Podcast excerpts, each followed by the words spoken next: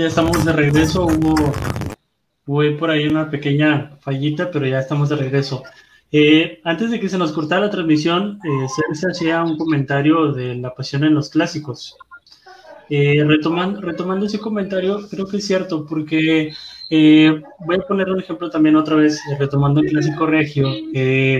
yo vi a un Dorlan, Dorlan Pavón entrando de cambio, la verdad que me frustró bastante ver su pobre nivel, su pobre actitud, su, poca entrega, la verdad, y se vio reflejado en un saque de banda donde se le resbala el balón y se queda en el, se queda así parado enfrente del balón sin hacer nada, o sea, eh, y en cambio entra un Daniel Parra, que es un jugador canterano de Rayados, y lo ves entrando con, mucha, con muchas ganas, con mucha actitud, con mucho deseo de mostrarse y pues, al, bueno, después, después de, de, todo el partido, para mí fue de los mejorcitos, este, y eso que Rayados estuvo en un pésimo nivel.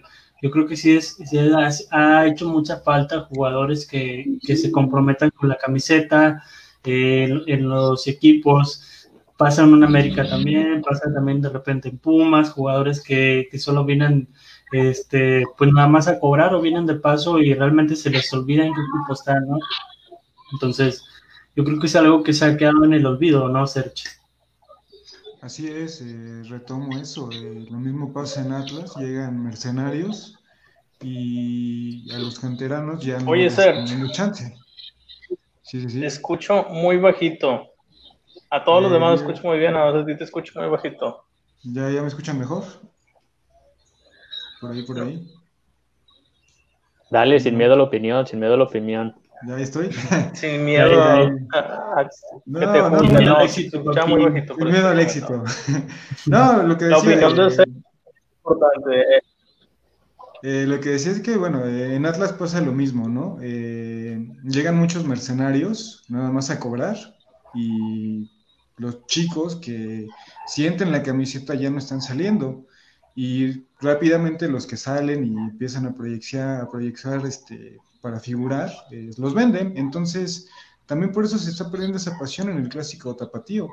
Eh, Pumas también empieza, ahorita ya se está renovando un poquito la cantera, pero a Pumas también le estaba pasando lo mismo, se estaba llenando de jugadores mercenarios que no sentían, eh, en este caso sí voy a decir, sí son clásicos, cuando juegan los cuatro grandes entre sí, son clásicos, la verdad. Digo, yo molesto mucho que no, pero son clásicos, y jugaban contra América Pumas y no sentían los colores estos jugadores mercenarios de los que se llena la liga en ocasiones.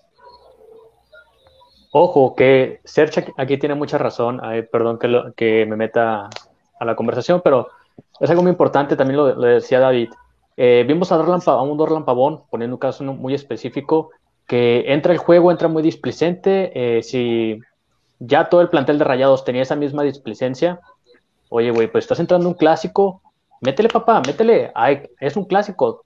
Aquí en Monterrey sabemos lo que representa un juego de esta magnitud, como es un Tigres Rayados. Entonces, entra un canterano como Daniel Parra, como un Platón Alvarado, o jugadores que se vienen formando desde las inferiores y que ellos sí les inculcan lo que vale un clásico, lo que vale un juego de este tipo, y se ve inmediatamente el cambio en la actitud. Entonces, es muy importante, eh, pues yo creo que esto pasa tanto en Monterrey, en Tigres, eh, por ahí quizá de Atlas, Chivas, pero ya equipos como América o Pumas, que quizá ellos ya les inculcan, incluso a los extranjeros, llegan y los primeros que les dicen, los partidos importantes son las liguillas y son los clásicos y partidos contra tal, tal y tal. Entonces, eso ya, ya, lo, ya viene inculcándose eh, a un jugador sobre qué partidos hay que pelear de, o hay que darle un, más del 100% de la capacidad del, mismo. Ahí se ve prácticamente qué jugador si quiere, qué jugador no quiere, y pues lo decíamos, y yo soy, eh, siempre he estado muy en contra de Orlan Pavón, la verdad, por más asistencia de goles que metan, nunca me ha gustado por esto mismo, que él mismo ha, ha, declarado que juega cuando tiene ganas. Entonces, pues jugadores aquí, la verdad, en, en la ciudad, ¿para qué los creemos? Exacto. muy caro, muy caro para lo que te da.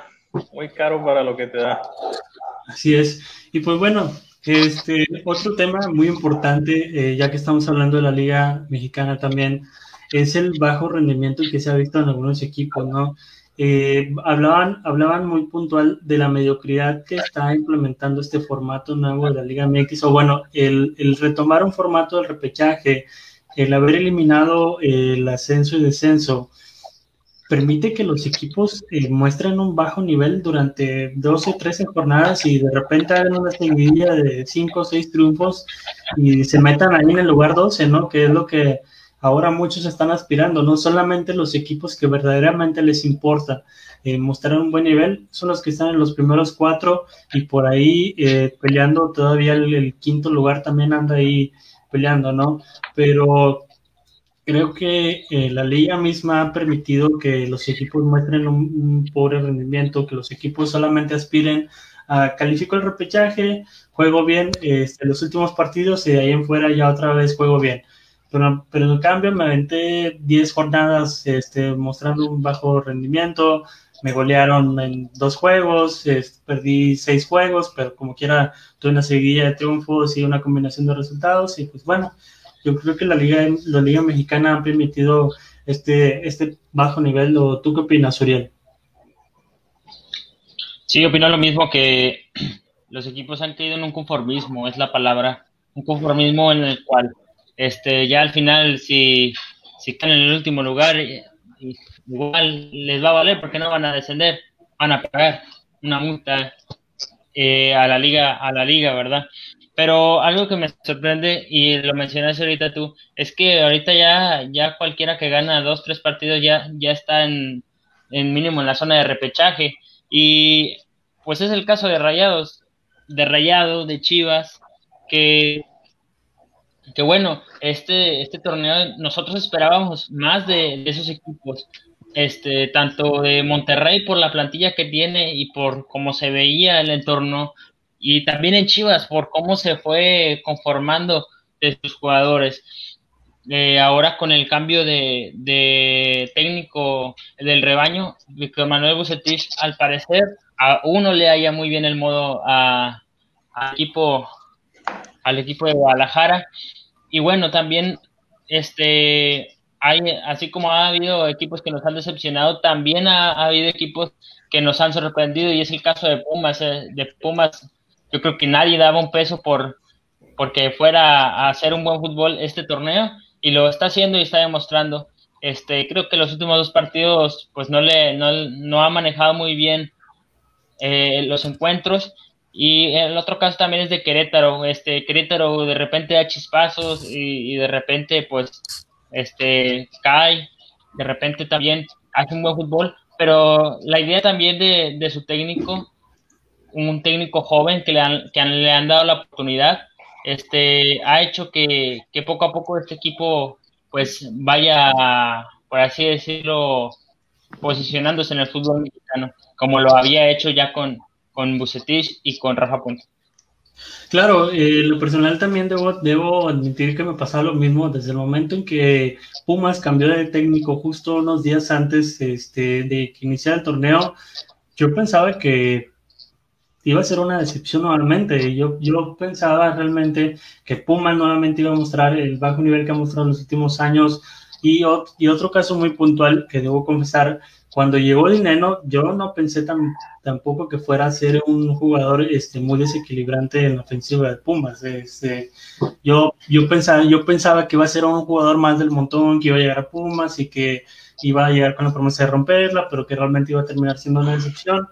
Pero creo que en la larga, pues me han callado la boca realmente porque han mostrado un nivel muy bueno, han sido los más regulares Claro, contra América mostraron algunas carencias defensivas, pero yo creo que esas, esas carencias defensivas Pumas tiene con qué, con qué corregirlas.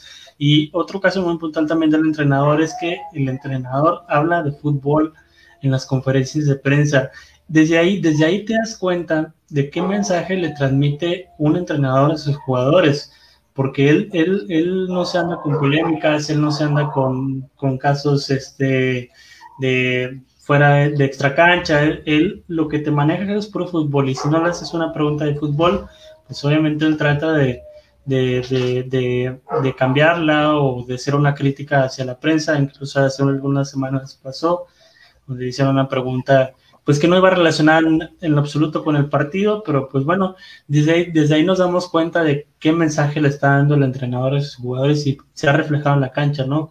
¿Tú qué opinas, Luis, de, del bajo rendimiento en la Liga Mexicana en, este torneo?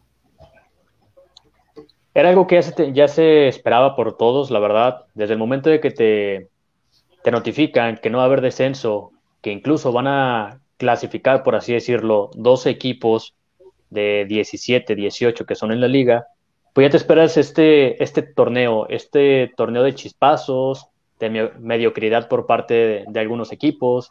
Inclusive por ahí vemos ahorita, si mal no recuerdo, San Luis, que está en la última posición. Si San Luis gana sus últimos tres o cuatro partidos, se mete al lugar 13 o 12 de la tabla. Eso, esas son las ventajas que te da este sistema de fútbol mexicano. Puedes tener un torneo pésimo, le pasó a Rayados hace prácticamente un año, un torneo pésimo, gana sus cuatro últimos cinco partidos y bueno, tenemos el campeón. Entonces, esto eh, lamentablemente pues lo vamos a ver este torneo, muy probablemente también el siguiente torneo lo vamos a estar viendo, pero bastante mediocre, bastante mediocre, salvo Cruz Azul, León, que son los que han desplegado el mejor fútbol eh, a lo largo de estas últimas semanas. De ahí en fuera, pues yo creo que el puesto 3 y 4 de, clasificación directa para la liguilla van a estar muy, muy disputados. Y bueno, pues no se llega a la parte baja, media de la tabla. Por ahí del lugar 10, 11 y 12 van a tener muchas sorpresas. Y no descarto que incluso hasta un Mazatán, ahora con este Tomás Boy al mando del equipo, pueda dar la sorpresa y se llegue a meter al repechaje. Tan así está nuestro sistema de fútbol mexicano que no es por defender el sistema de competencias, pero sinceramente, si lo analizamos a fondo, los más regulares tendrían que estar en semifinales. Y lo pasó en el torneo en el que Monterrey fue campeón.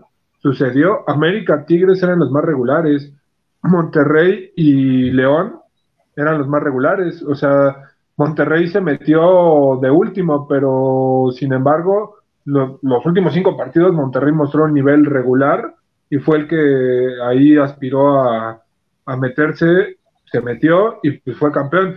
Pero de ahí en fuera, eh, Morelia, Tigres, América fueron regulares y no hubo de que este, clasificaron las Chivas o, Pumas que estaban jugando muy mal. O sea, entiendo esta, esta forma, ¿no? De, de que pues, clasifican todos y a ver quién es campeón pero si tu equipo está bien, bien asentado y bien este, en un funcionamiento correcto, pues deberían de, los cuatro primeros deberían de estar en semifinales sin problemas, ¿no? Claro, porque son los equipos que más, que mejor han trabajado, son los equipos eh, que mejor se han visto y al final de cuentas, pues creo que también este, merecen eh, estar en esos lugares, ¿no? Porque vayamos al, caso que menciona Luis, un San Luis que de repente gana sus 3, 4, 5 juegos y se meta al repechaje, no, no merecería estar en una liguilla, sin embargo, pues es el, ese es el beneficio que te da este formato, ¿no? Este, Israel, ¿tú qué opinas del, de, esta, de este tema? Mm, pues en general sí, sí he notado un bajo nivel en, en la liga, partidos muy, muy aburridos, es difícil hilvanar tres, cuatro toques en alguna jugada, ya a ese nivel he visto que, ha caído la liga. Eh, para mí, Pumas, lo he dicho desde el principio, es un espejismo de, equipo. No, no, considero que deba estar en, en, los primeros puestos. Este, los más constantes, Cruz Azul y León. Últimamente Cruz Azul Ojalá les cierre la boca a todos esos que no dudan, ¿eh? Que dudan. lo dudo, lo dudo. Un equipo al que le tiran 24 veces a portería en tres partidos difícilmente puede competir al, campeonato. Vamos a ver, este, vamos a ver, vamos a ver. Oye, no, pero incluso con este torneo, hasta el Atlas de Search puede ser, puede ser campeón. No, no, no, no. no, es, que eso, eso, se cree, pero el Atlas no, como crees. o sea, antes es campeón en el Mazatlán, güey. Si, post, si postulé Mazatlán para la liguilla, que Atlas no pueda llegar a la liguilla y ser campeón. Son las facilidades que te da el torneo. No, no, Atlas está para ahorita estamos en la liga de promoción. Ahorita el fútbol está al, yo creo que el 10% de lo que se va a ver en la liguilla. La liguilla va a ser diferente a lo que se ha visto en ese torneo. ¿Por qué? Porque ya se van a estar peleando llegar a la final. Tampoco creo, ¿eh? Creo que va a ser igual. Sí, yo, creo que también va a ser igual. Hecho, al, al, principio del torneo tuvimos este, una transmisión y veíamos una, muchos debuts eh, de jóvenes. Eso lo veíamos venir y se ha estado dando. Ya estadísticamente es el torneo con eh, más debuts en todo lo que ha habido de la historia de la liga. Otra, también veíamos un bajo nivel en los partidos y algunos partidos, incluidos los de Atlas, han estado infames, pero infames. Entonces, no sé se atreve a ver un partido de Atlas, ¿eh? ni yo los veo. Muy seguramente alguien apostó en ese partido y lo tuvo que ver. Pero sí. Los de Chivas, los de Chivas son buenos para el insomnio, ¿eh? Sí, también. La verdad. Mira, yo pienso. El, el caso de Chivas, el caso de Chivas me parece muy parecido al de, al de Pumas. A Chivas yo no pienso que le esté yendo bien con Bucetis. Pienso que se ha topado con equipos de la tabla media para abajo y ha logrado sacar los puntos, al igual que Pumas, porque Pumas se ha topado con los equipos de arriba de la tabla y no ha podido ni siquiera ir al frente en el marcador, entonces... Pero no ha ah, perdido tampoco, ¿eh? ¿eh? No ha perdido, pero pues, o sea, solo perdió con León y el partido fue bastante polémico, entonces habría que verlo Hasta el ¿eh? minuto 40, el Pumas no está en la León, cancha. León, fue superior, León fue superior, estoy de acuerdo. Sin embargo, o sea, la expulsión condicionó el partido y con uno menos le hizo partido a León aguantando. Si tú quieres, aguantando. Pero lo que yo voy es, o sea, sí, pueden decir que es un espejismo del de Pumas, pero hasta que no lo eliminen en la liguilla, ahí sigue. E, ese sí es el equipo que puede aspirar a ser campeón, sí. De Chiripa puede ser, pero es un equipo grande. A eso aspira un equipo grande. Ah, bueno, eso sí, eso incluso, sí. La, ilusión, la ilusión es lo último que puede perder mi querido Irepani. Esperemos que no duela la caída de esta nube. No, por ahí, por ahí Pumas se puede meter como caballo negro de esta liga. Vamos a ver. Pues todos, iban por muerto a Pumas contra Tigres y le sacó el partido, ¿eh? Y casi lo gana. Dinero la cagó, pero casi lo gana. Pues vamos a ver. No, solamente contra Tigres, desde que empezó el torneo todos daban por muerto a Pumas y bueno, ahí están las, los resultados. Por eso te digo, Pumas va a ser el caballo negro de este torneo. Por ahí llegamos, llega a semifinales o incluso llega a meter a la final, pero es el caballo negro de este torneo Pumas. Sí, no, o sea, si, tú al principio del torneo dices, no, ¿quién va para las finales? Jamás ponen a Pumas. Claro que ponen a, Cruz Azul, a León, a América, pero si te dicen, no, Pumas va a estar ahí compitiendo, todos se ríen. Pero bueno, o sea, eso es lo bonito del fútbol, ¿no? Al final de cuentas, pues, o sea, que ahí está, pues. Sí, el fútbol de repente te puede dar esa roleta de que te, te ríes de un equipo que no, no vas a creer que va a llegar a una final y ser campeón resulta que lo termina haciendo y dices, ¿qué, qué pensaba al principio, no? Entonces, eh, pues yo la verdad sí, sí, como les comentaba, yo sí, yo sí esperaba otra cosa de Pumas, pero ah, para mí ha sido este, un, un, un equipo muy regular, un equipo que pinta para ser campeón, tiene, tiene con qué, obviamente tiene que corregir sus carencias defensivas, el portero suplente tiene que trabajar mejor en caso de que Talavera este, ojalá que no, porque está a un buen nivel, pero que en algún momento sigue lesionar o algo así. Entonces creo que tienen que trabajar mucho en eso Pumas. Este, pues pero Pumas lo que veo se está cocinando. ¿Cómo? Pumas le apuesta a Talavera, o sea, mientras Talavera esté, se sienten seguros. Si no está Talavera, adiós. y, y portero de 38 años. Yo, yo creo que apuntarle a un a un portero para que sea tu salvación o para que sea el tema así, híjole, está muy complicado, ¿no? O sea, para pues que ah, para que pongas que la estrella de tu equipo sea un portero, híjole. Pues ahí está Ochoa con América. Ahí está Nahuel Guzmán. Ahí está Ochoa con América. seamos sinceros, o sea, Ochoa ya pasaron sus mejores años. Yo digo que, que ya Ochoa ya no es lo que solía ser que te regalaba unas cinco o seis paradas en un partido muy buenas, hoy esas cinco o seis paradas se las come, seamos sinceros, de cinco se come cuatro. Y Nahuel Guzmán, a lo mejor sí Nahuel, pero tienen a un a una delantera muy, muy fuerte, ¿no? Guiñac, de, de dos te mete mínimo una. el 50% es bueno. Pero ya para que Pumas diga, nuestro mejor jugador puede ser un, un Talavera, yo lo veo muy complicado, ¿eh? Muy complicado. el, día que, el día que se le acabe, digámoslo, esta nueva faceta Talavera de este nuevo momento que está viviendo. Su tercer aire. Sí, su, tercer, aire. No, como cuarto, cinco aire ya. Mundial, de mí se acuerdan, va a ser el portero del tercero, ¿eh? No, sí, eh, no, ahí sí coincido, sí coincido con, con Irepani, ¿eh? Sí coincido con Irepani, Talavera está en un gran momento y tiene muchos años siendo un gran profesional, ¿eh? tiene 41 años y tú lo ves y yo creo que se ve más joven que cualquiera de todos nosotros, sinceramente. Sí, papá, pero, pero, viene, atrás de un Ochoa, viene atrás de un Corona, viene de, de dos, tres porteros que Sánchez, medianamente son buenos, ¿eh? No, es que yo creo que, eh, no sé si están de acuerdo, el pecado de Talavera es no ser una imagen o no ser marketing, ¿no? Ándale. Sí, claro, claro. Sí, claro. Bueno, que sabemos que Paco por estar en América te vende. Corona por estar en Cruz Azul te vende. Por ellos Valdo Sánchez en Chivas te vende. Ah, y así le podemos ir con. Toluca? No, no, no, nadie. Ah, hay gente que le vaya al Toluca. Ahí está la respuesta. sí, o sea, es eso. Por ahí, también hace, hace algunos 6, 7 años hablábamos de un Jonathan Orozco que por qué no lo llevaban a la selección.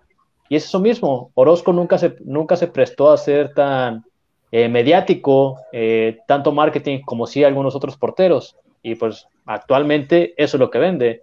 La mayoría de los seleccionados nacionales están ahí por lo mediático, no tanto por ser tan buenos jugadores, que sabemos que la base que llevó a, esta, a esta gira europea, el moletura europeo, eh, pues la mayoría son jugadores que ya no deberían estar en la selección, por muy mucha experiencia que tengan, un caso de Moreno, Guardado, Herrera, etcétera, son jugadores que ya no deberían de estar ahí, pero lo siguen llevando porque son la cara del equipo.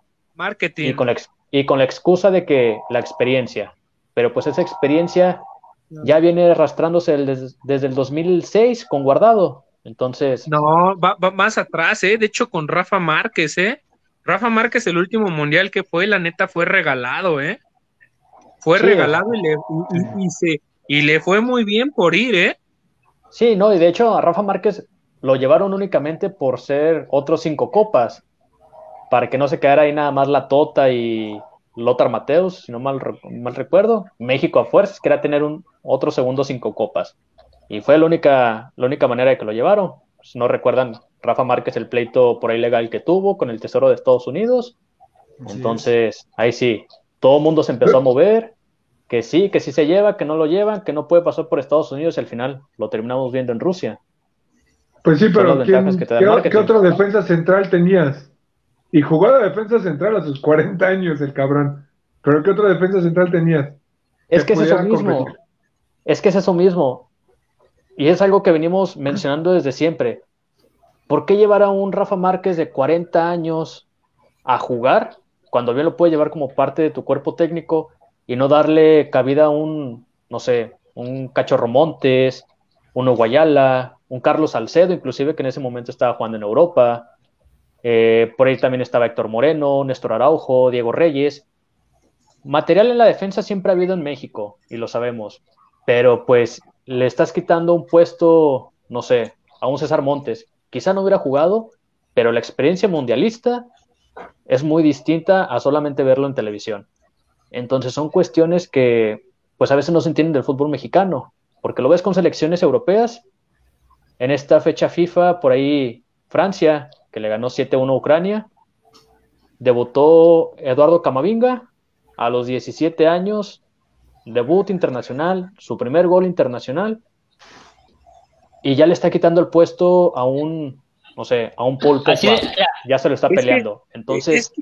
es que igual no puedes comparar un fútbol, y lo voy a decir, viéndonos, viéndonos mala, mala onda con el fútbol mexicano, un fútbol de elite, o a lo mejor en el, en el fútbol mexicano sí hay gente de elite, hay muy buenos jugadores de 17, 18 años, pero lamentablemente el fútbol mexicano siempre se ha manejado por dinero. y yo creo que todo el mundo lo sabemos, y hasta jugadores, ha habido jugadores que lo han dicho y lo han mencionado, si no pagas o no tienes el dinero suficiente para sobresalir, no eres nadie. Ha habido casos específicos a lo mejor como Gautemo Blanco, este Carlos Salcido, jugadores que sí venían de la nada y los vieron, pero hoy en día, seamos sinceros, si no hay billete, no logra ser nadie en el fútbol mexicano. En el fútbol, a lo mejor en el argentino, en el colombiano, a lo mejor sí se llega a dar muchos más jugadores y aparte, seamos sinceros, el fútbol mexicano quiere vender a todos como si fueran Messi. Y el fútbol argentino, fútbol colombiano, fútbol uruguayo, los, los dan muy baratos y la mayoría de los jugadores se va.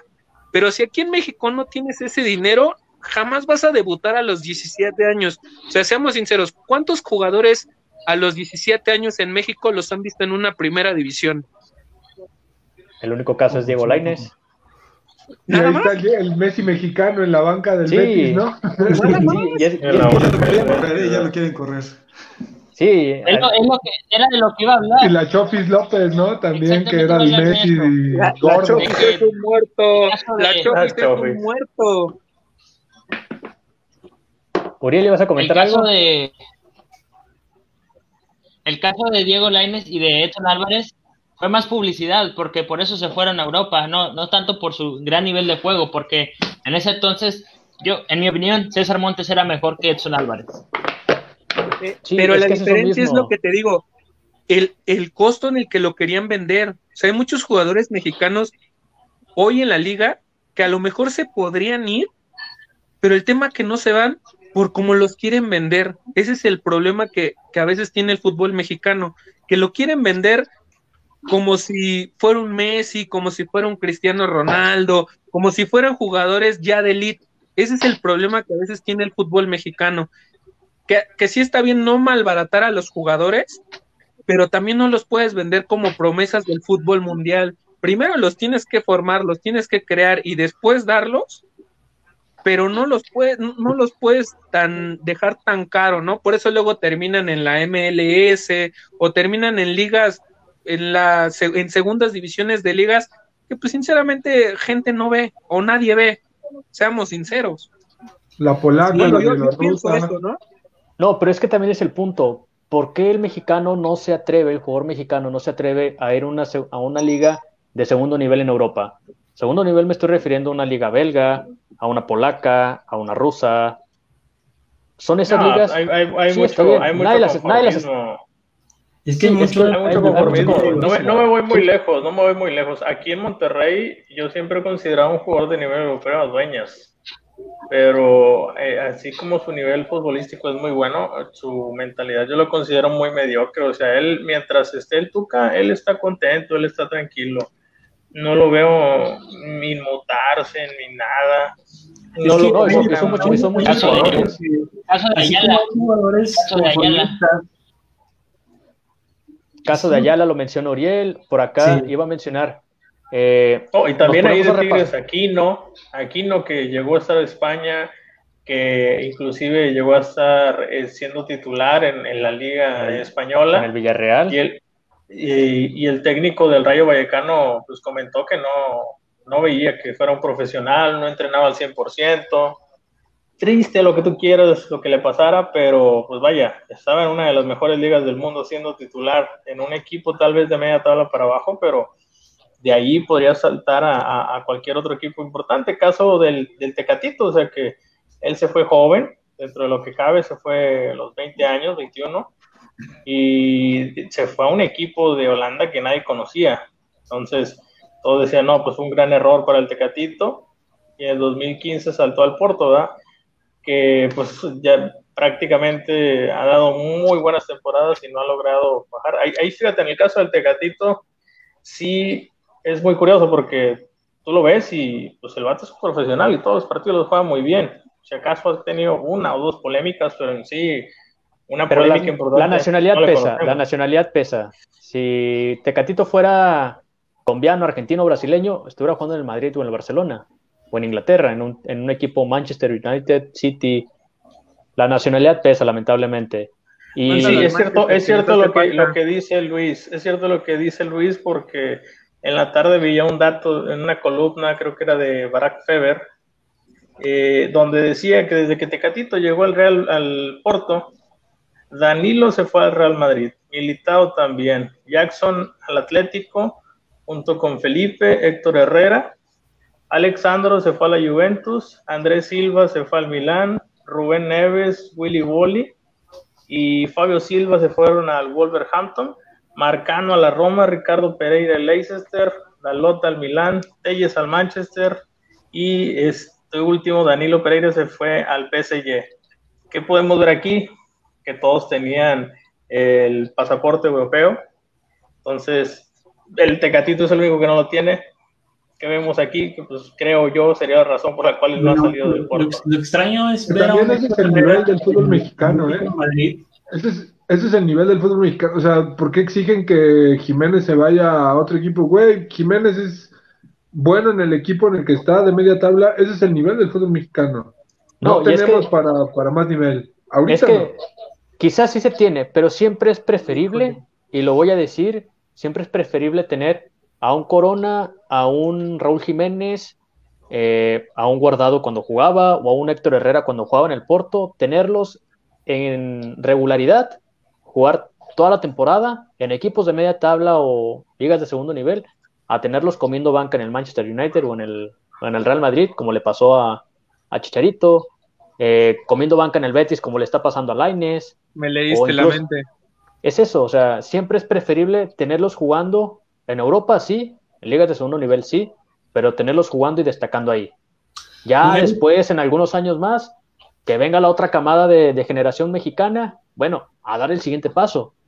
Pero eso también está influyendo.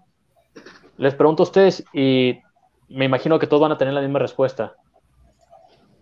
¿Quiénes han sido los, mejores mexicanos en Europa? Hugo Sánchez y Rafa Márquez. Hugo Sánchez de Pumas saltó al Atlético de Madrid y después al Real. Márquez del Atlas al Mónaco y después al Barcelona.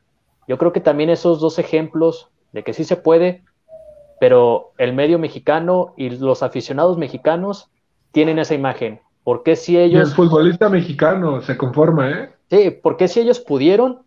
¿Por qué yo no puedo estar ahí? Y, te y ya te empiezan a vender al Messi mexicano, te empiezan a vender al Ronaldo mexicano, te empiezan a vender a etcétera, etcétera, etcétera. Te venden a, te venden a Giovanni Dos Santos. Sí, o sea, Giovanni Dos Santos. Eh, entonces, no, Con lamentablemente no, te metas. Lamentablemente no es así. La, Carlitos Vela, Carlitos Vela, mi Carlitos Carlos, Vela. Carlos, Vela siempre va, a ser un, jugador punto y aparte. Él siempre lo dijo. A mí no me gusta el fútbol para. No, no, lo que más me gusta. No, me, desvivo por el fútbol. Ya, ni lo digas, ya ni lo digas que de verdad me haces enojar y me, duele hasta el estómago, ¿eh?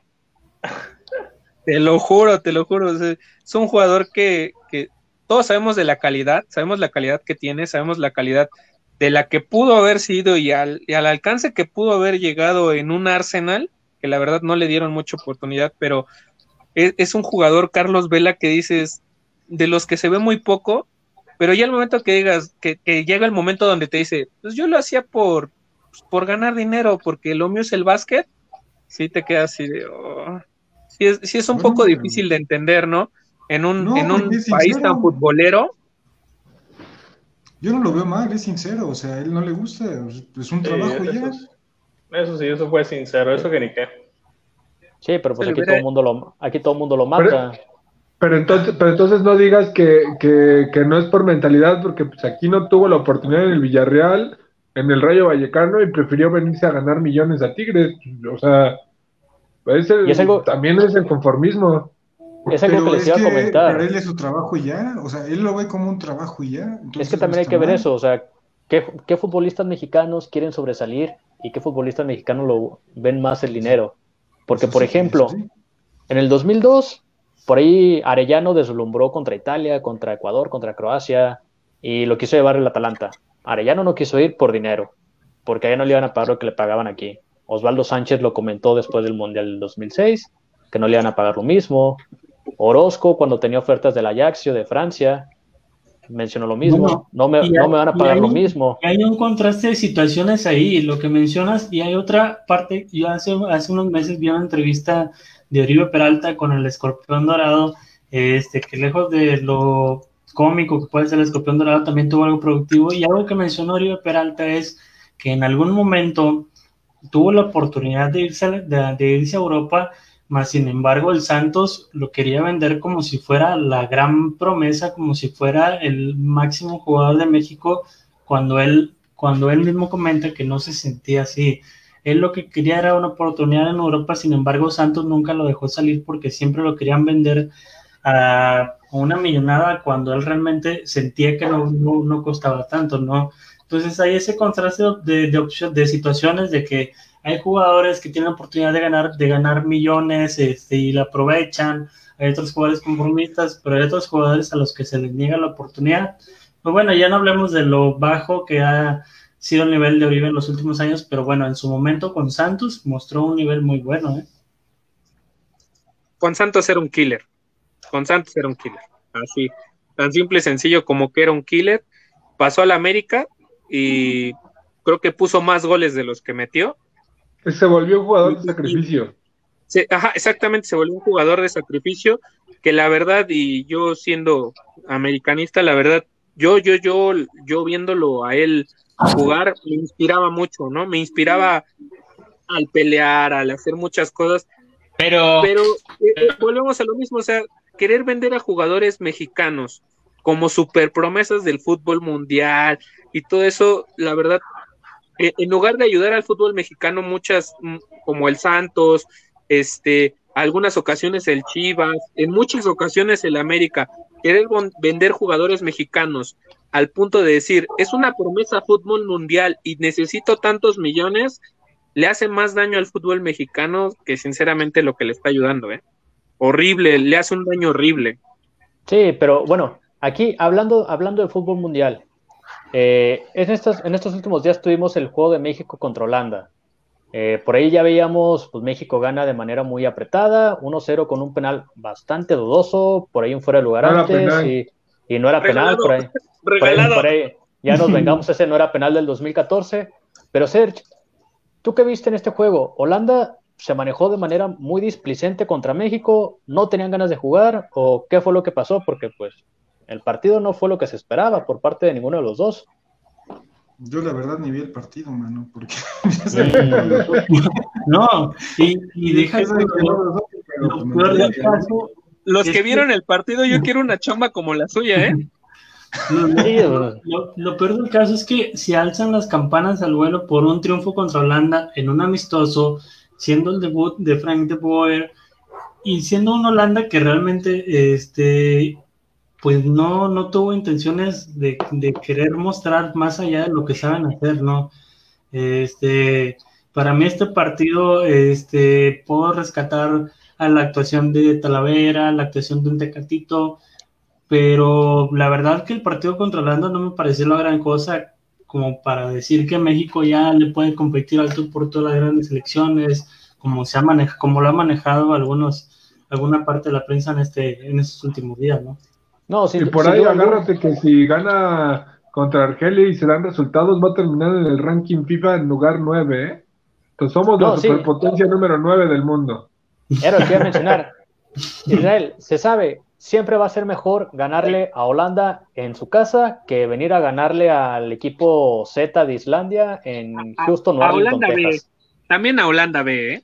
Sí, sí. A Holanda B también no le ganamos a Holanda, Holanda, le ganamos a Holanda B y seamos sinceros. Pero fíjense que. así como México tuvo para ganar, no me digas que ese travesaño, híjole, ese travesaño y otras dos que tuvieron ya al final, que nos que, tuvieron atrás a México los últimos 20, 25 minutos en todo el partido, los últimos 20, 25 minutos, México se defendió con todos, ¿eh? Metió el camión atrás. 15 y no, no están tan tirados atrás, sí están jugando un poquito el contragolpe. Eh, Henry Martin está cubriendo muy bien el balón contra defensa de nivel europeo. Este, y me parece una buena ¿eh? No, pero pues están en el nivel europeo. Estamos hablando de una selección elite que siempre está compitiendo contra Francia, contra España, contra Portugal, contra Alemania. Pero no contra equipos B. independientemente si son B o son A, son jugadores de elite, que pues es mejor eso que jugar contra un Guatemala o contra un Honduras o ir a Estados Unidos a jugar con Panamá. Sí, sí, ahí sí te doy la razón. Ese es un buen punto, porque sí, siempre se preferiría obviamente enfrentar a una potencia yo creo que... enfrentar a un Honduras o... ¿Sí, Uriel? Uriel. Yo creo que se vio bien. Eh, bueno, yo anoté aquí. Tengo. ¿Mandé? Yo creo que pues, el mejor del partido fue el jugador. Jiménez le, le falta demostrar lo que demuestra en su club, demostrarlo también en la selección nacional. Si quiere ser en realidad un líder dentro de, del tri. En Pizarro, pues mucho, he escuchado muchos que lo critican por, por cómo fue ese partido, pero en realidad, desde que he visto jugar a Pizarro, siempre he jugado así. No tiene un cambio de ritmo tan, tan constante, sino que sabe, es más de pasear la pelota, más de, de, de de velocidad. Y por último, yo creo que en este partido se vio un gran trabajo de la defensa.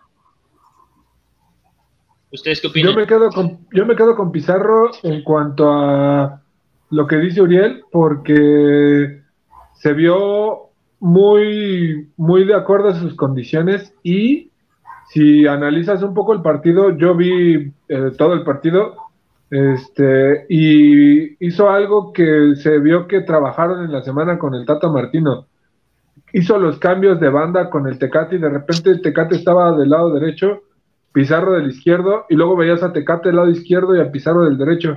Entonces no era un jugador como que se aferrara a que como soy zurdo, solo juego del lado izquierdo. Entonces yo lo vi bien, sí, muchos le critican, pero pues como dice Uriel, pues es que siempre ha jugado igual el Barto.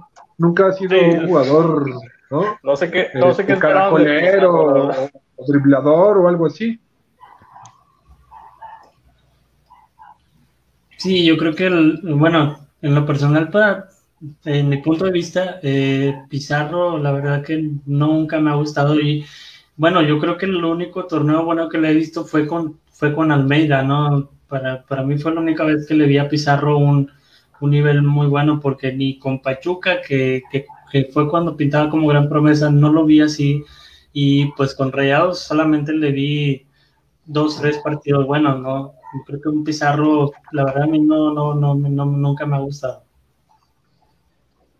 Pues fíjate que no es, no es un jugador malo, es un, es un jugador a mí, a mí, o sea, yo que no, no, lo, no lo he seguido mucho, se me, hace, se me hace un jugador bueno.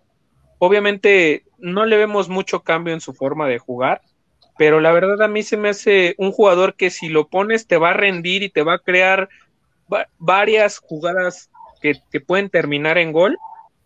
No es un jugador que, se tire, que tire, siempre es un jugador que va, pelea, lucha, lo que a muchos jugadores hoy les hace falta y jugadores que pueden llamar a la selección, pero por eso mismo no los llaman, porque no tienen a, lo mejor ese, ese algún sacrificio que él tiene, que va, pelea, lucha, intenta ganar uno que otro balón, pero a mi parecer, pues tuvo una muy buena actuación. Yo no vi el partido en vivo, lo tuve que ver en repetición, pero este, pero a mí no, no, se me hace nada fuera de lo, también no se me hace ni muy bueno, ni tampoco se me hace muy malo, ¿no? Se me hace un jugador regular que, da, ¿no? si el Chucky es ban, si el Chucky es titular y tiene nivel, creo que Pizarro puede ser un buen revulsivo para tener más este posesión de balón. No tanto de gol, sino más posición de balón. es que hubiera estado, es que hubiera estado mejor que hubiera estado mejor en el Pizarro, Chucky Lozano 100 veces mejor. Por, por, por, la idea de que tienes a Tecatito, tienes al Chucky y luego con Jiménez arriba. Exacto, sí.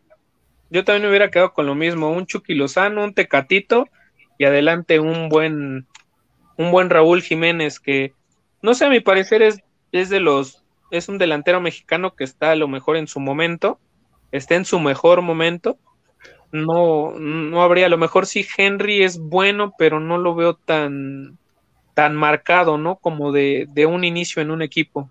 No sé ustedes, yo no lo veo así marcado en un equipo más que a lo mejor en el América como punta, pero de ahí fuera no, no lo veía. Ojo, también ahí. Si se, lesiona, si se lesiona Jiménez y se lesiona Henry, ¿a quién metes? ¿Qué delantero tienes? ¿Macías? ¿A quién? Al, al JJ Macías.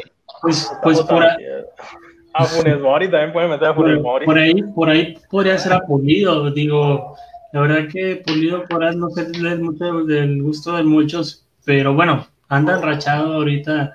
Déjame adivinar, le vas a las chivas. Goles. Déjame adivinar, le vas a las chivas. No, le voy a rayados. Ah, ah, perdón. sí, sí. Ya está eso. Aunque, ojo, ah, una crítica que estamos haciendo mucho es eh, que estamos haciendo de Jiménez eh, ojo, o sea, no está acompañado de los jugadores que está acompañado en el Wolverhampton, o sea, está acompañado de Adama Traoré, que físicamente yo creo supera a cualquier jugador de la selección mexicana. Máquina, no hay, otra definición, es una máquina. Sí, en su momento eh, de Diego J, que estaba ahora ya en el Liverpool, o sea, son jugadores de nivel elite que también los mexicanos no, le, no les pedimos mucho, ¿verdad? Estamos yo creo unos escalones abajo, pero sí, si estás acompañado de muy buenos jugadores eh, y de repente bajas a un poquito de nivel, pues sí, es difícil que generes el mismo fútbol que generas en Wolverhampton que el que vas a generar en la selección mexicana, eso es definitivo. Pero no puedes fallar las que falló, ¿eh? O sea, digo... Tuvo dos de gol, ¿eh? clarísimas. la, que tuvo, la, que tuvo, de frente contra el portero, o sea, no, no, no puedes. Le faltó calma. le faltó calma. Sí, tal vez ahí le, le, faltó calma, pero pues en definitiva yo sí no creo que pueda jugar igual en un equipo y en la selección, en mi opinión personal.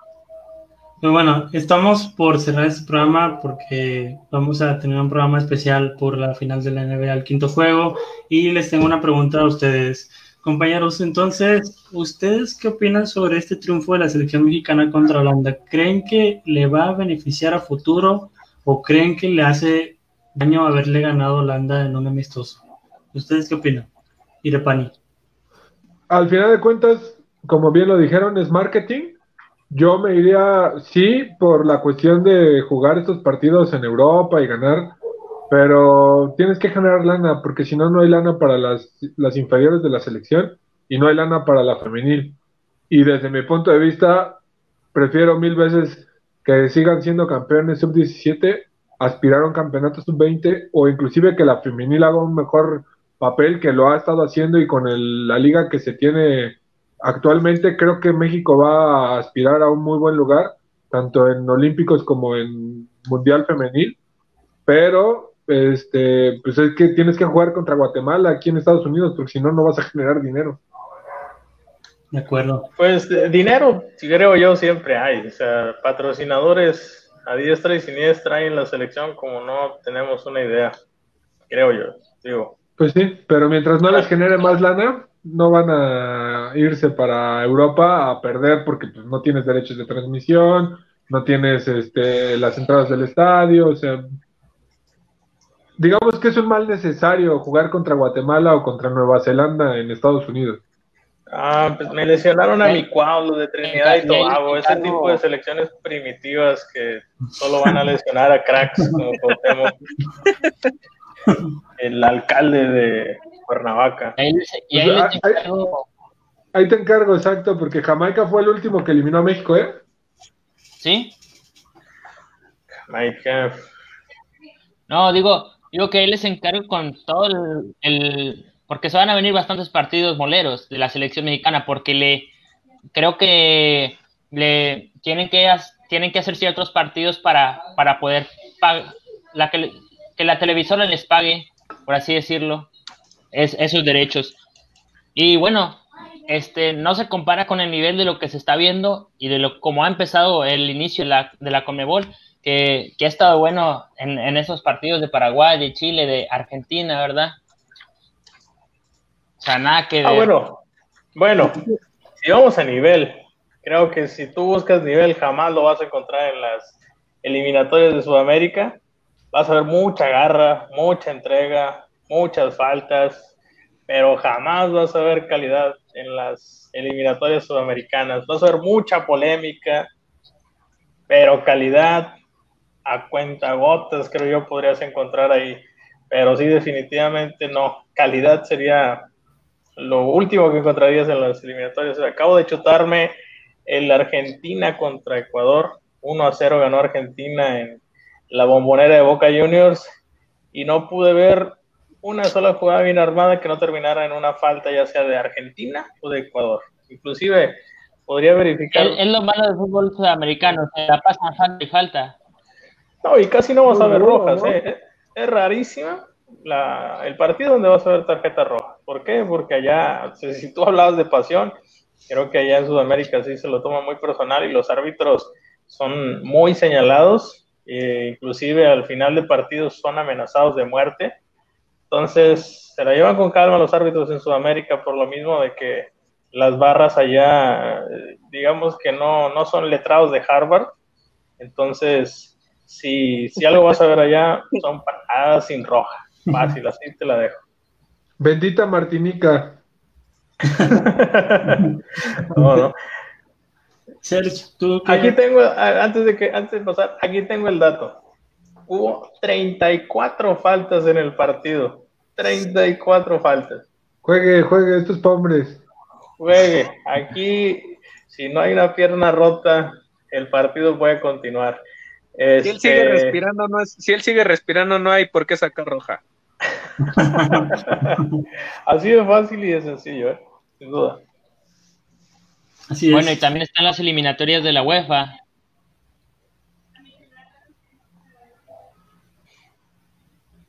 Sí, Uriel, ¿te escuchamos? Sí, sí. Sí, que también me, me va a interrumpir, mejor me callo. Ah, de, la, de la UEFA, este, hay partidos, hay partidos este, que pueden ser interesantes, ya sea que pueden demostrar, ahí sí demostrar un poco más nivel, ya sea Portugal, eh, Inglaterra, España, eh, algunas selecciones que te pueden muy buen nivel y dar un buen partido, pero también hay que ver contra qué equipos se enfrentan. Sí, al final de cuentas tiene mucho que ver los equipos que se van a enfrentar porque, bueno, pues un Islandia contra Portugal en el papel te parecería, nos podría parecer, o en la personal podría parecer que pues no, no, no sería mucho, mucho espectáculo mucha calidad, ¿no? Pero también habría que ver en el momento cómo se desarrolla el fútbol, cómo se desarrolla el partido, quizá, quizá a lo mejor los equipos hayan trabajado mejor, pero bueno, en una, en una Conmebol pues sí, se va a encontrar mucha mucha disputa, mucho choque y creo que esa es la característica principal del fútbol sudamericano, ¿no? El, contacto constantemente entre los jugadores y las faltas fuertes, este, las jugadas polémicas, eh, el arbitraje, el arbitraje siempre, el sudamericano siempre va a ser muy polémico, ¿no? Entonces creo que eso es lo que vamos a encontrar en esos, en esos partidos. Este, pero bueno, ¿algún comentario, Serge, que tengas para cerrar el programa? Este, pues no, la NFL eh, ganaron los osos de Chicago a los bucaneros de Tampa Bay. Es mi único comentario. Y de los este, moleros, pues, ¿qué les digo? O sea, creo que no, no deberían de ser. Eh, pierde más la liga en el poco nivel que tiene la liga, llevándose a los jugadores, que lo que se puede ganar, pero como bien apuntan, pues es marketing a final de cuentas y se tienen que cumplir esos contratos. Así es. Pedro, este, ¿algo que tengas para cerrar? ¿Un comentario? Yo, lo veo bien en algún momento jugar contra equipos fuertes. Es, es, es interesante e importante, pero como bien lo mencionan los demás, tener que enfrentar a equipos como Trinidad y Tobago, Guatemala y equipos así, son obligación, no hay de otra, son obligación, como dice Irepani, para generar dinero para, para los que vienen abajo. no hay de otra, es tener que ganar, esto es dinero, dinero, o sea, es lo único que yo veo en la selección mexicana, tienen que ganar dinero para poder sobrevivir, para que sobrevivan las mujeres, para que sobrevivan los de la sub-20, los de la sub-17. Pero partidos como el que pasó, que a lo mejor, como dicen, ¿no? Jugamos contra un Holanda B, que a lo mejor no es, no es un, un, gran equipo como si hubieran jugado con todos, con todos los, los de primer nivel, pero sí nos deja muy buenas enseñanzas, nos deja en un punto de más o menos donde están parados, y siempre es bueno cualquier partido con, con cualquier equipo de Europa, ¿no? El de Argelia no tanto, pero sí un Portugal, un Holanda, Argelia va a ganar. un Inglaterra. ¿Mande? Argelia va a ganar. Ese tridente Marres va a estar bueno. Argelia va a ganar. Sí, de hecho es el, campeón de África, o sea, estás enfrentando al campeón de África. Ya, Lo veo todavía. Por, eso, por eso empezamos mal, por no creer. Hay que creer. Dice, decía Chicharito, son chingón, son cosas buenas y no funciona esto, carajo. Pues sí, pero ¿dónde terminó el Chicharito? O sea, también con, imaginándose esas cosas. Por imaginar cosas chingonas. Yo, yo me voy que gana México. Yo me voy que gana México. Nadie me va a quitar ese, ese pequeño, ese pequeño sueño. Yo me voy con que pierde también. Hijo. ya hablaremos, ya hablaremos, ya hablaremos. Yo la verdad no le veo a México contra Argelia más que un empate, la verdad. No le veo ni, ni que pierda. 1-1. Yo le veo un empate. 1-1 o 0-0. ¿Cuántos te atreverías a decir que quedan? Me atrevería a decir 1-1-1. No, no, sí, sí, clavan, sí clavan los dos. Este, Israel, ¿algo que tengas para cerrar? Eh, me ganó la nota Serps. Iba a decir que Tom Brady en el último minuto con 30 segundos contra los Osos. Solo tenía que llegar a la yarda 35 del otro lado para hacer un gol de campo y no pudo. Le lesionaron a todos su, ataque, pues cómo iba a poder. Bueno, eh, y pues, el, meme, que vamos a ver mañana es el de Tom Brady terminando la cuarta oportunidad y cinco que no concretó, pensando que había jugado tercera oportunidad. Ese es el meme que vamos a ver el día de mañana. Ya todos estaban saliendo y Brady con cara de ¿qué? Pues falta la cuarta oportunidad, chavos, todavía no la podemos jugar. Y lo van a criticar por sus 43 años, estoy seguro de eso. Esa sí que es una nota. Yo, yo le puse en la quiniela que ganaba Tampa Bay por mucha ah. diferencia. Entonces, ah, ahí se. Ah. muy valiente. Esa, esa nota no me para nada, me pone muy triste. El fútbol, hermano. Pero el fútbol toca porque el americano no. Sí, sí, yo creo que sí, el fútbol soccer totalmente. el soccer, yo supuse que los Osos de Chicago ganaban porque regresó, bueno, ya está de titular Nick Foles y revitalizó al equipo. Yo, sigo sin entender de qué hablan, ¿eh? es que mira, eh, Pedro, como yo le voy al Atlas, eh, me tuve que refugiar en la NFL. Ah, ah, tú eres el del comentario de hace ocho días de que el Atlas era el libro ese que llevábamos en la primaria, ¿no? El libro grandote. Somos el equipo con mayor eh, número de aficionados en Guadalajara, debo de comentarte. ¿Qué es pues, Guadalajara? Eh, la ciudad de las mujeres más guapas, nada más. San Pompis. ¿Qué no será Monterrey? No, También. Ah, no, yo soy de Monterrey, no, definitivamente. San Pompis. Monterrey tiene lo suyo, pero San Pompis. Monterrey también, también, pero Guadalajara sí, sí le gana ¿eh? a Monterrey en, en calidad de mujeres. Sí, mis respetos a todas las mujeres de Monterrey si me están escuchando en este podcast en este machista eh, programa. Esta es la última vez que Israel estuvo en el programa. un gusto conocerte. Mira, si pude librarme del anterior comentario que hice, Ya no puedo librarme de este, este comentario machista. Es más, ya no digamos la palabra machista. Mejor regresemos al tema de ahora es machista, ahora es machista. Sí, Atlas está, por, está por los últimos, ¿no? Atlas todavía juega en primera división. Sí, sí, todavía.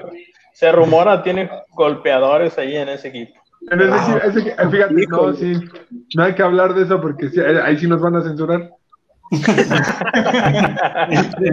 sí, eso sí, porque Por cierto, antes de, antes de continuar, eh, tenía un anuncio que quería hacer. Ah, bueno, gracias. Ya se me había olvidado de tan buen programa que estábamos haciendo.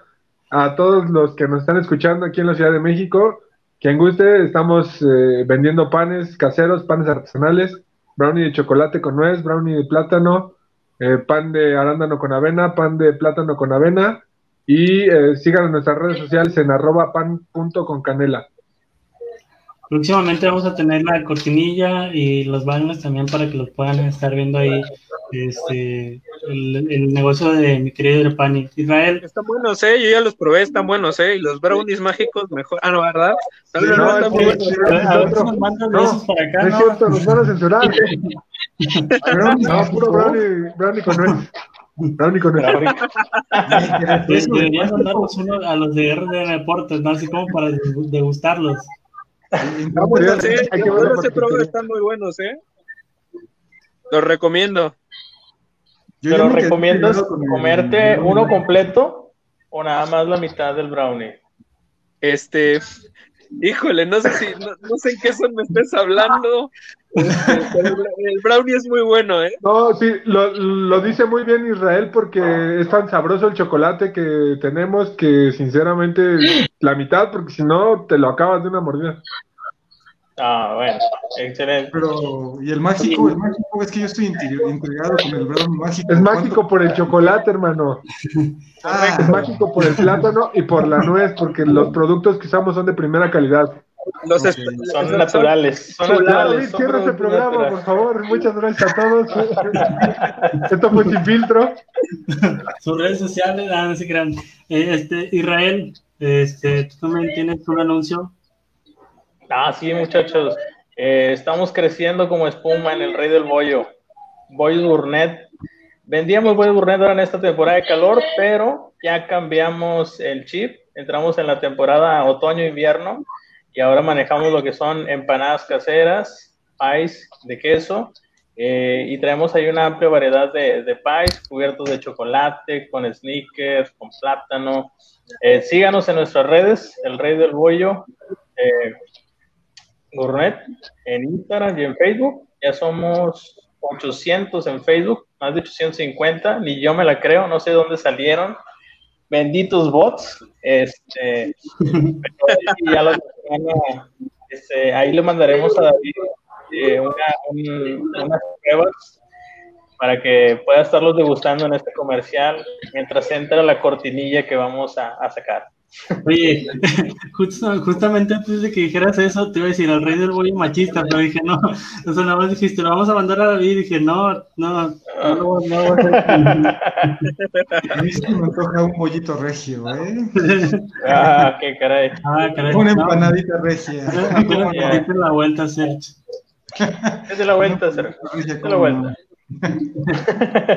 Este, bueno, señores, Uriel, ¿algún comentario que tengas para cerrar el programa? Pues un comentario muy contundente. ¿Por qué? Porque habla acerca de, lo de la selección mexicana. Ah, yo pensé que ibas a decir algo. he visto que el conforme. Pensé que iba a haber una declaración de matrimonio no, no, compadre, no. No, el conformismo de la Liga Mexicana, de la Liga Mexicana, los jugadores dentro de, Neo, de, Guardianes 2020, jugadores que fueron a la selección mexicana, que fueron llamados, pues se reflejó en el partido contra Holanda, porque ahí sí quieren brillar, ahí sí quieren lucirse, ahí sí quieren que los vean, y aquí se forman con llegar al repechaje. O sea, hacer, hacer pues que se les vayan las 17 jornadas sin hacer nada. Y, pero cuando van a la selección, son unas figuras. Bueno, ese es mi comentario. Gallardo, toda una gacela, el buen Gallardo. Ya, me, ya me recordaste, el chingüetes. Ya, ya me, ya me hicieron recordar a Gallardo. coraje. ya me voy, me, los dejo. Señores, los dejo yo también. Señores, muchas gracias por acompañarnos. Este, Hoy, hoy nos acompaña Serge, quien no había estado en los programas porque ya se había convertido en nuestra Jimena Sánchez eh, de Fox Sports. Entonces, este, que estuvieras con nosotros nuevamente, Serge Irepani, aquí con nosotros, Uriel, un gusto saludarte y platicar el fútbol también contigo. Pedro, bienvenido, este, no te presentamos, pero, pero esperamos que estés nuevamente con nosotros en los próximos programas platicando de fútbol y pues ahora que sí que puedas estar desde el inicio. Israel, muchas gracias por, por acompañarnos y pues bueno, eh, les los invito a todos los, los que nos están viendo que, que se queden en RDN Deportes en Facebook, RDN Deportes bajo en Twitter y RDN.deportes en Instagram, porque en unos momentos va, va, a empezar el programa previo a las finales de la NBA, que mañana es el quinto juego. Entonces, para que estén al pendiente, va a estar eh, Lalo, va a estar Toño y Miguel. Entonces, nos van a estar hablando un ratito de básquetbol eh, para que no se lo pierdan, ¿ok? Muchas gracias a todos los que nos vieron. Que pasen buenas noches y nos vemos en el próximo programa. Hasta luego. Chao. Hasta luego.